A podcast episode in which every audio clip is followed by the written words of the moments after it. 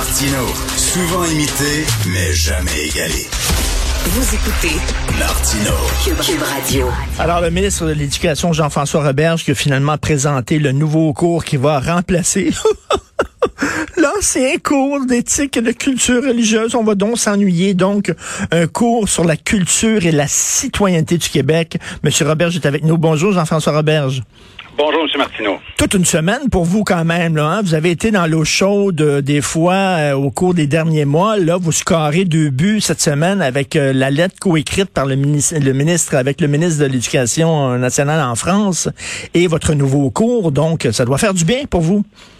Ben, honnêtement, je suis content de parler d'autre chose de la COVID pendant un certain temps, parce que, écoutez, tout le temps de la COVID, on a géré la crise, travaillé avec la santé publique, c'est complexe, mais on n'a jamais cessé de travailler sur des projets à long terme. On a continué de préparer le, cours de citoyenneté, euh, de culture et citoyenneté québécoise. Puis là, ben, on voit que le fruit est mûr. Mais si c'est prêt aujourd'hui, c'est parce qu'on a travaillé pendant tous ces mois vous savez, moi, je suis allé à l'oratoire, puis allumé des lampions pour justement que vous tiriez la plug sur ce maudit cours-là. C'est fait, tant mieux. Alors, il y a des gens, bon, il y a des gens qui tiquent un peu, par exemple, valeurs québécoises. En quoi nos valeurs au Québec sont différentes des valeurs d'un peu partout à travers le monde? C'est la même chose, l'égalité homme-femme, euh, le respect des différences, euh, euh, débattre, etc., l'ouverture. Nos valeurs sont-elles vraiment différentes que la plupart des autres pays?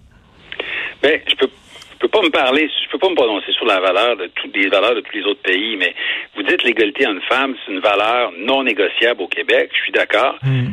Pas sûr que ça se manifeste partout pareil sur la planète. Je suis pas certain hein, que euh, les, les, les femmes ont partout les mêmes droits. Hmm. Il y a des endroits ils doivent même porter des, des, des vêtements spécifiques. Euh, ils ne peuvent pas euh, voter partout. Euh, donc, écoutez, là, je pense que on a des valeurs québécoises.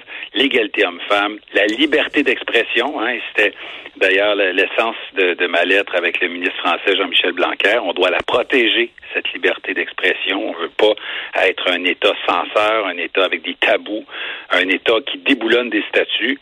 Euh, donc, il faut, il faut être vigilant. Il faut que l'école soit un rempart contre les obscurantistes. Et ça aussi, c'est une valeur québécoise, une valeur de résistance. Et euh, vous savez que, bon, en parlant de résistance, euh, j'ai vu qu'il y a des gens du milieu syndical qui sont pas très contents en disant ce cours-là a été préparé en secret. Il n'y a pas vraiment de pédagogues qui ont participé à l'élaboration du cours. Nous n'avons pas été consultés. Qu'est-ce que vous en pensez? Ben écoutez, euh, M. Martineau, je, sincèrement, j'étais surpris, j'ai pas compris là où il s'en allait avec cette critique-là. Quand on a fait au début 2020, qu'on a lancé les travaux, on a fait une consultation en ligne. Plus de 28 000 Québécois ont participé à la consultation en ligne. C'est la plus grande consultation que le gouvernement n'ait jamais fait. Là-dessus, 7 500 enseignants et membres du personnel euh, ont donné leur avis, ont participé. Puis au-delà de ça, ensuite, on a avancé et puis, à mesure que, que ça prenait forme, on a fait une autre consultation juste pour les enseignants, 1543 enseignants, une cinquantaine de conseillers pédagogiques. Euh, écoutez, on a fait le cours en tenant compte, bien sûr, de la vie des enseignants. C'est eux qui, qui vont le faire vivre dans les classes. Donc, j'ai aucune gêne par rapport aux travaux qu'on a fait. Et là, il y, a certaines personnes, des mécontents, il y en a tout le temps, hein, qui disent, oh, culture québécoise, ça va être quoi? On va leur apprendre quoi? Là? Ça va être Gilles Vignon, le Rigodon, euh, les puddings chômeurs, etc. Est-ce que ça va être... Est-ce que la culture québécoise, telle qu'elle va être enseignée aux jeunes, est-ce qu'elle va euh, euh aussi euh, euh, rassembler, je sais pas, Denis Laferrière, Kim Thuy? Est-ce qu'ils vont faire partie de la culture québécoise qui va être enseignée aux jeunes? La culture québécoise, c'est large. Oui, c'est nos artistes actuels, mais c'est aussi les, les, les, œuvres phares du passé. Euh, c'est nos traditions aussi. Mm. La culture, c'est notre manière de vivre ici, au Québec. Euh, c'est pas seulement euh, nos, nos, arts, euh, nos artistes et nos œuvres. Donc oui, il y a tout ça. Euh, puis il faut voir que la culture, elle change. La culture québécoise en 2021, la culture québécoise en 1960, c'est pas pareil. C'est dynamique. Hier, on avait Pierre Curzi qui était avec nous pour appuyer le cours, puis il disait essentiellement ça. Il était content d'avoir enfin un cours décomplexé qui permettait de transmettre aux jeunes la culture québécoise. Puis il disait attention, par exemple, elle n'est pas figée. C'est pas une culture qui est morte, fort heureusement. Mmh. Puis on est d'accord avec ça.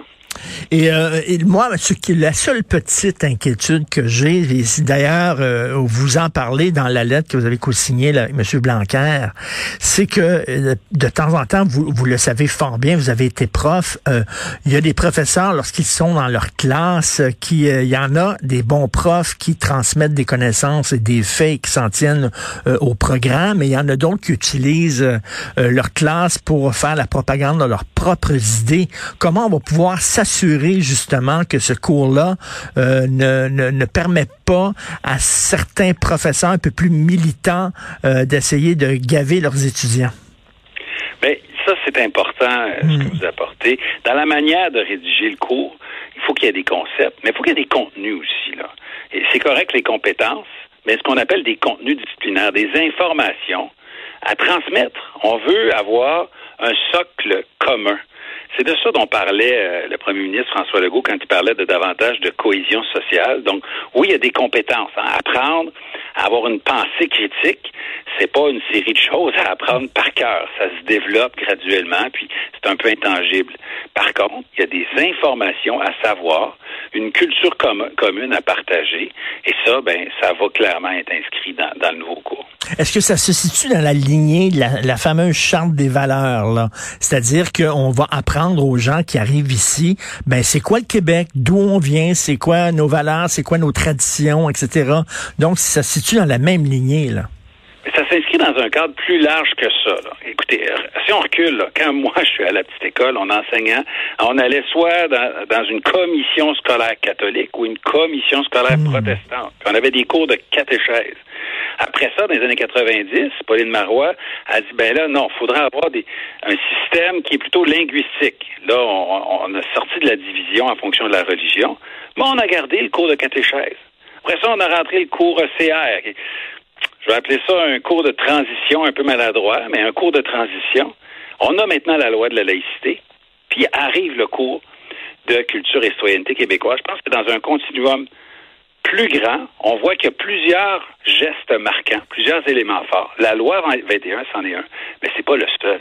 Et euh, en terminant, est-ce que vous trouvez comme comme enseignant, comme ministre de l'Éducation, que les parents en demandent beaucoup à l'école? Moi, j'ai l'impression que euh, avant, vous savez, c'était euh, pouvoir compter, pouvoir écrire et lire correctement. Maintenant, on, on demande à l'école non seulement d'éduquer nos enfants, mais presque de les élever, de leur parler de sexualité, de leur parler de valeurs, de leur parler d'ouverture aux autres. C'est pas la job des parents à faire. On dirait qu'il y a comme un, un genre d'abandon des parents. On pelte ça dans la cour de l'école. Ça fait que l'école se retrouve avec une mission qui est très lourde et très large.